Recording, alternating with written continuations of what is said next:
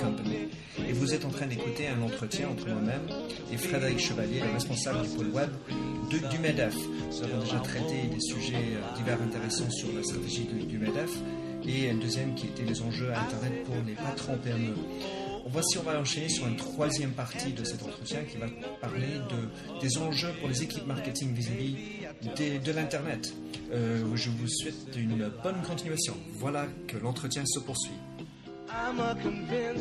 Donc, si je, pense aux, équipes marketing aujourd'hui, euh, qui sont en train de cogiter sur leur stratégie, quels sont les, plus grands enjeux pour les, directeurs marketing dans leur vie au quotidien? Quels sont les, plus grands enjeux euh, Par rapport au web? Mhm. Dans leur vie au quotidien ou les plus grands enjeux pour les, pour les semaines et les mois qui viennent? Pour les semaines et, mois qui viennent. Euh, ne pas rater les, le des nouveaux usages qui s'en viennent. Ne pas rater le virage de l'Internet mobile, euh, qui n'était pas si évident que ça. Euh, c'est vrai que les premières euh, tentatives avec les téléphones ne laissaient pas présager dans l'imagination, ne serait-ce que des utilisateurs, un grand essor.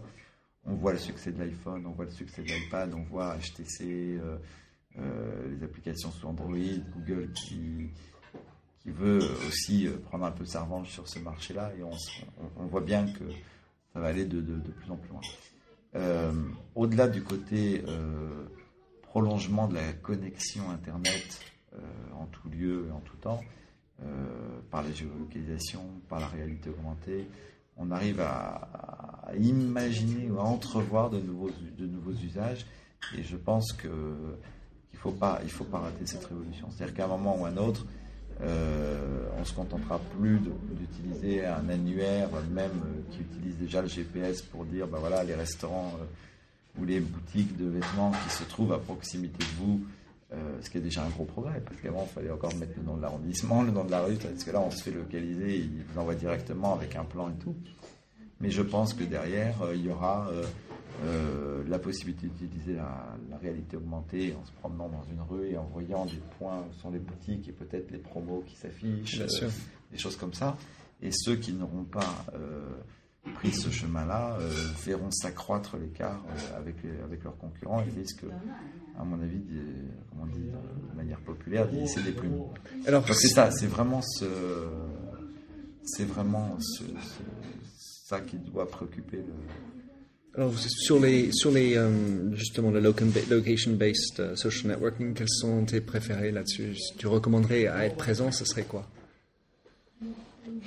Tu utilises toi personnellement? J'ai euh, Dis-moi où et Foursquare sur mon, téléphone. J'utilise un petit peu Dis-moi où, euh, je trouve ça assez, ludique. Foursquare plus, plus rarement, encore que normalement, je pense qu'il est plus intéressant, parce que c'est une dimension en plus euh, qui est plus large un peu. C'est, on va retrouver entre Dis-moi où et Foursquare la, bataille qu'on a trouvée entre Viadeo et LinkedIn. Il n'y a pas besoin de boule de cristal pour, euh, pour se demander qui, qui va gagner. ça veut dire le plus gros et le plus international. Euh, disons que, à, mon sens, ces applications-là sont encore embryonnaires. C'est comme le Twitter il y, a, quelques années. Moi, personnellement, de savoir que quelqu'un que je connais et qui a créé une boîte euh, sort de chez le banquier, euh, ou de savoir qu'un chef d'entreprise qui par ailleurs est un de mes fournisseurs qui répondait pas à mes mails clients mais qui me racontait les détails, je dirais, par charité d'âme, je dirais pas qui c'était, mais s'il écoute, il se reconnaîtra de son voyage en Chine. Donc, je savais ce qu'il regardait à la télé, je savais ce qu'il mangeait, je savais qu'il s'était réveillé la nuit pour manger une pomme. Je m'en fous, soyons clairs. Et la plupart des gens s'en foutent. Parce que ça, c'est des informations qui devraient être limitées à une sphère extrêmement privée, familiale, un sous, sous réseau de la communauté. Euh, en revanche, Twitter, euh, petit à petit, c'est devenu un formidable outil de veille, de veille humaine. Euh, quand vous avez, ça c'est aussi un autre conseil pratique, quand vous avez un, ou plusieurs domaines d'intérêt, vous identifiez les personnes qui sur Twitter font autorité dans l'expertise et partagent leur veille, leurs informations. Vous abonnez à leur flux Twitter, vous faites un flux RSS et vous avez votre flux de veille qui tombe tout seul.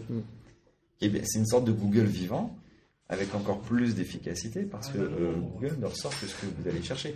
vous ne pouvez pas trouver quelque chose dont vous ignorez l'existence. Là, l'important est de. Donc il y a une évolution d'usage. Tout à fait. Et là aujourd'hui, euh, c'est vrai que quand je reçois sur mon iPhone des, des, alertes qui me font bip bip et qui m'envoient un petit message pour me dire que machin est en train de manger à tel endroit pour un coup. La dimension euh, recommandation, c'est-à-dire euh, recommandation sociale à l'intérieur de son réseau, d'un endroit, d'un produit ou autre, n'a pas, à mon sens, trouvé toute sa maturité. Donc c'est encore anecdotique il y a une forme d'exhibitionnisme ou de voyeurisme euh, que certains critiquent d'ailleurs là-dedans.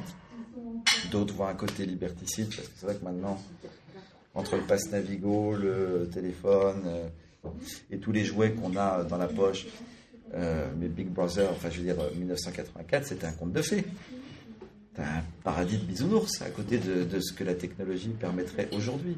Votre voiture est tracée parce qu'elle a un antivol. Vous pouvez, avec votre iPhone, en, tapant trois codes, immobiliser une voiture qu'on vous a volée, savoir où elle se trouve. Vous-même, vous êtes localisé en permanence et avec des technologies qui ne sont plus seulement à la portée euh, des services de, renseignement des États ou des services de, police, mais qui sont à la limite à la portée de n'importe quel euh, geek un peu bricoleur.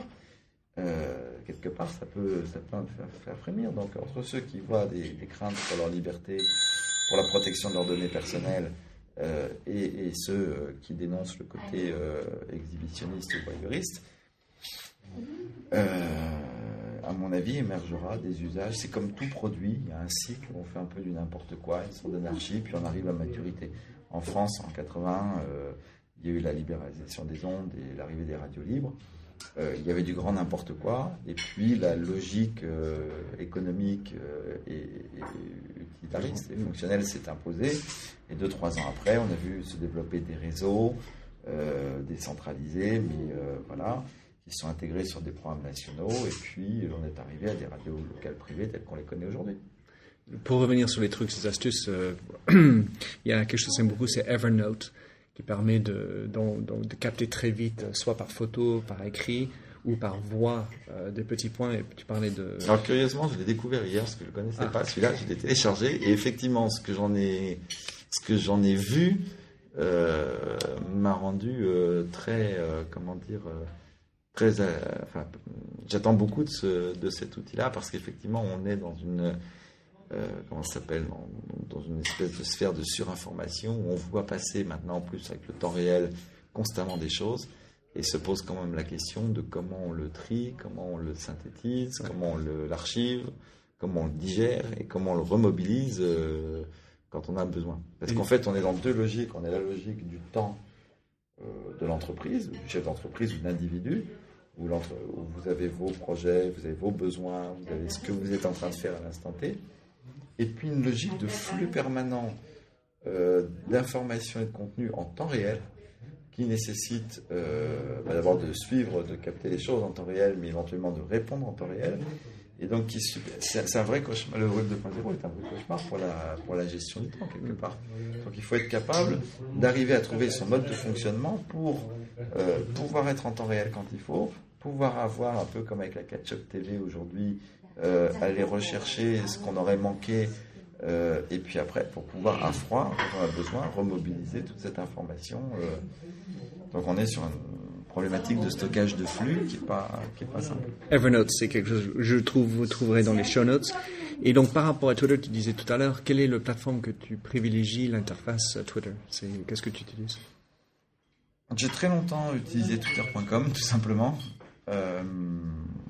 qui objectivement est assez satisfaisante. Alors en plus, il y a une nouvelle version qui est sortie depuis aujourd'hui, depuis ce matin.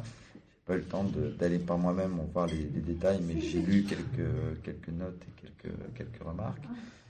Euh, j'ai utilisé pendant longtemps euh, TweetDeck et, euh, et Sismic aussi. Euh, alors ils ont chacun leurs avantages et leurs inconvénients. Sismic, j'aime bien la présentation multicolonne, parce que moi j'ai une problématique de suivre plusieurs comptes, compte MEDEF, mes comptes personnels, mon compte professionnel, et ainsi de suite. Euh, donc ça c'est plutôt pas mal. Le fait de pouvoir adresser un message euh, à l'ensemble de ces comptes, y compris Facebook et LinkedIn, qu'on a dans le Sismic version 2, malheureusement pour l'instant que sur PC, euh, c'est pas mal. voilà, c'est des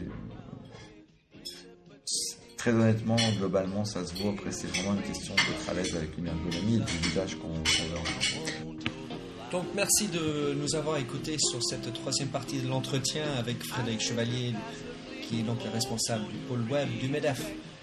Il y aura une quatrième partie, je vous prie de l'écouter si ça vous intéresse, où on va parler en fait de ces liens, les outils, les sites d'intérêt ainsi que les personnages qui inspirent Frédéric Chevalier euh, dans le quatrième et dernière partie de cet entretien. Avec cela, je vous souhaite une excellente surf. Bonne suite. Merci, au revoir.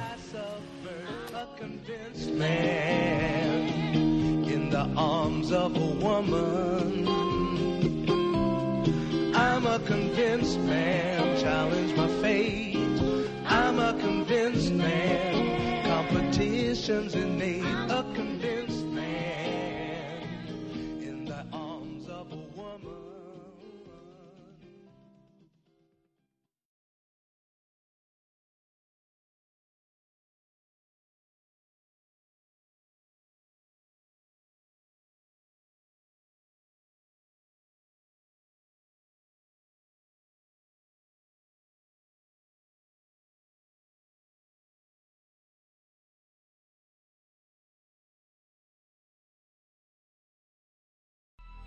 Coming up on 5 Minute News, I'm Anthony Davis. You might think it's partisan because maybe it's critical of one side or the other, but it's not. It's just the truth. And I think that's also something that's kind of unusual for Americans listening to the radio or to podcasts because the news landscape in the States has been so partisan for so many decades. So, Five Minute News is verified, truthful, independent, unbiased, and essential world news daily.